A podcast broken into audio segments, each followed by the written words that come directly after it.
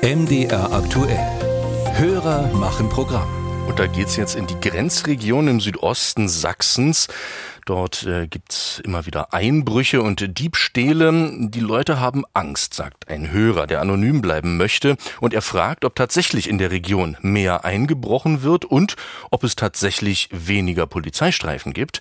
Einzelheiten dazu von Robin Hartmann, der hat nachgefragt. Im Sommer beklagten viele Menschen zwischen Eubin und Soland an der Spree, dass in Garagen, Bungalows und Gärten eingebrochen wurde.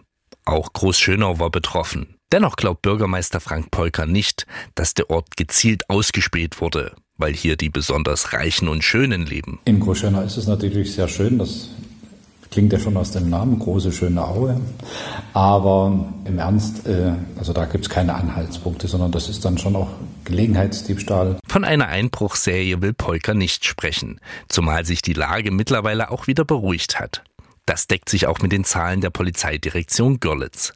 Sprecher Maximilian Funke sagt, in der Grenzregion zu Tschechien können wir derzeit keinen erhöhten Anfall von Eigentumsdelikten verzeichnen. Es ist so, dass es ein Phänomen ist, das schon seit Jahren, seit ja fast schon seit, seit Jahrzehnten bekannt ist, dass solche Delikte in dieser Region zeitlich begrenzt immer wieder auftreten und auch ab und zu mal gehäuft auftreten. Insgesamt gehe der Trend aber nach unten. Gab es 2018 noch fast 1200 Diebstähle in der Grenzregion, sanken die Zahlen während der Pandemie 2021 bis auf gut 700 Delikte. Vergangenes Jahr wurden rund 750 Eigentumsdelikte erfasst. Die Polizei geht davon aus, dass auch 2023 ungefähr dieses Niveau gehalten wird. Dass die Polizei weniger präsent sei, verneint Funke. Die Polizei ist in der Region 24 Stunden im Einsatz. Nachts wird äh, in der Region nicht weniger Streife gefahren als noch vor fünf bis zehn Jahren. Es verhält sich so, dass im normalen täglichen Dienst sowohl am Tag als auch nachts dieser Fokus dort gesetzt wird, dass dort Streifen fahren, dass Beamte dort Fußstreifen machen und dort auch unterwegs sind. Funke ist überzeugt, dass die Polizei mit dem vorhandenen Personal die Sicherheit der Menschen gewährleisten kann. Dabei helfen auch die Bürgerpolizisten mit, deren Stellenzahl ausgebaut wurde. Sie sollen nicht nur potenzielle Täter abschrecken, sondern auch für die Menschen einfach ansprechbar sein. Für Bürgermeister Polger hat sich die Zusammenarbeit mit der Polizei bewährt. Auch weil die Menschen hinschauen, wenn gerade keine Beamten vor Ort sind. Es gab natürlich eine erhöhte Sensibilität und das ist richtig, dass man da schon mal genauer hingeschaut hat.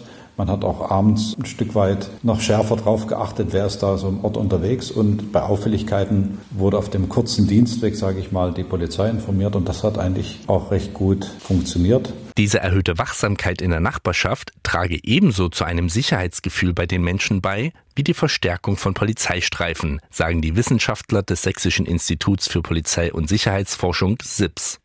Doch wenn nur nach ausländischen Kennzeichen Ausschau gehalten wird oder grundsätzlich die Straftäter von außerhalb der Ortschaften vermutet werden, könnten nicht sämtliche Straftaten in der Grenzregion verhindert werden, sagt Reinhold Melcher vom SIPS. Wir sehen, wenn man die Daten schauen ähm, zur polizeilichen Kriminalstatistik, dass es zu zwei Dritteln Menschen mit deutscher Staatsbürgerschaft ähm, und nur ein gutes Drittel Personen ohne deutsche Staatsbürgerschaft sind, die an der polnischen Grenze für die Straftaten verantwortlich sind.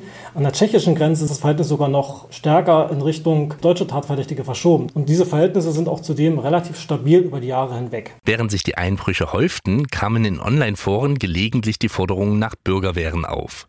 Diese Idee lehnen Polizei, Politik und Wissenschaftler unisono ab. Sie würden keine Lösung des Problems sein und das Gewaltmonopol liege beim Staat. Schutz biete eher eine Verbesserung der Alarm- und Sicherheitssysteme.